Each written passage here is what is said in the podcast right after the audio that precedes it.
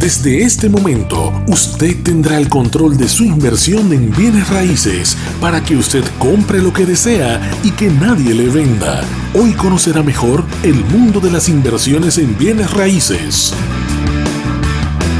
En los siguientes minutos, en este podcast, compartimos toda la experiencia de Aldo Estañaro, su asesor inmobiliario personal. Aproveche toda esta información y tome el control de sus inversiones. Muy buenas, bienvenidas, bienvenidos todos a otra oportunidad más que me dan para hablar en este nuevo podcast aquí en Compradores Inmobiliarios. A ver, unos términos que ustedes me han estado escuchando que es dinero caro y dinero barato. Eh, quiero profundizar, pero pasado a lo que sería la deuda buena y la deuda mala. Y de eso se trata este podcast en el día de hoy, este podcast que empieza ya.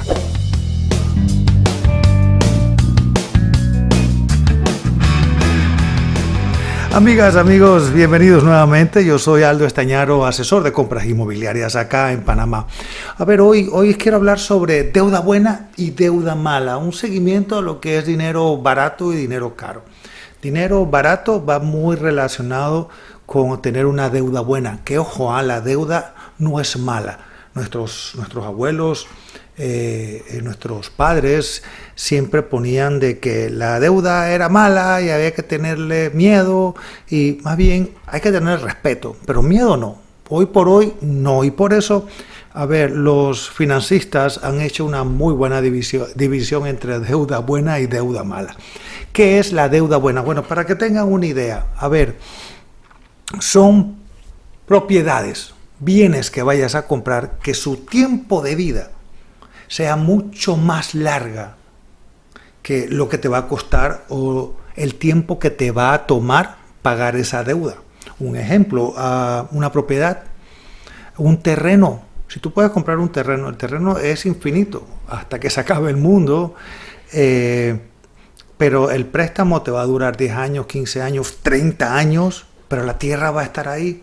La propiedad, si decides a comprar una, casa, eh, igual, eh, y entre más antes la puedas pagar, más la vas a disfrutar. A ver, una deuda buena es la que te va a generar ingresos, es lo que le dicen ingresos pasivos. Compras esa, esa tierra, eh, la alquilas, la alquilas a alguien y el ingreso que te, que te da a ti esa, ese alquiler, con eso pagas la deuda. Eso te va a generar ingresos, te va a reducir los gastos. La deuda buena es la que te puede reducir los gastos. Ejemplo, los, intereses que tú le pagas al banco anualmente, el banco te debe dar un reporte al, final del año para que tú puedas hacer tu declaración de renta y lo restas como uno de, de, tus, de tus gastos. Pagas menos, es ganar y ganar por todos lados. Por otro lado está la deuda mala, la deuda mala. A ver, es cuando pagas intereses muy altos. Estamos hablando, lo que decía, es un dinero caro. La tarjeta de crédito, uff, eso es dinero caro. Eso es un interés muy alto. Eh, hay, tarjetas que pagas 14, 18, 22% anual. Estamos hablando de mucho dinero.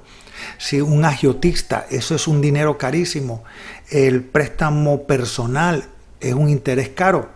A ver, vamos a arrancar de esto, ¿ah? que esa deuda mala, aquella, ¿cómo puedes diferenciar que la deuda mala, a ver, que lo que vayas a comprar, el tiempo de vida de, esa, de ese bien que estás comprando sea menor al tiempo que te va a ti tomar pagar esa deuda?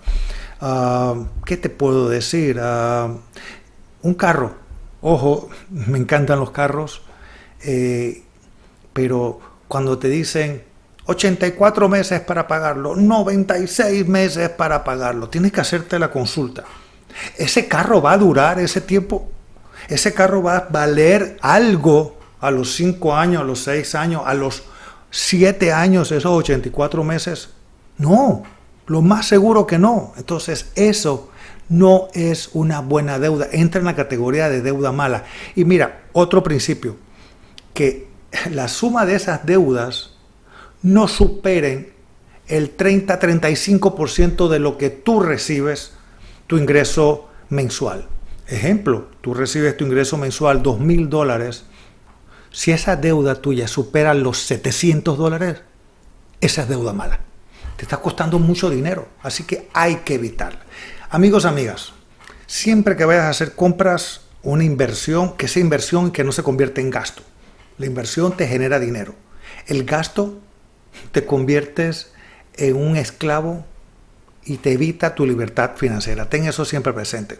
Ahora sí me despido. Cualquier consulta estoy a tu orden. Yo soy Aldo Estañaro, asesor de compras inmobiliarias aquí en Panamá. Sígueme en mis redes sociales, por favor, bajo arroba Aldo Estañaro, igualmente en YouTube.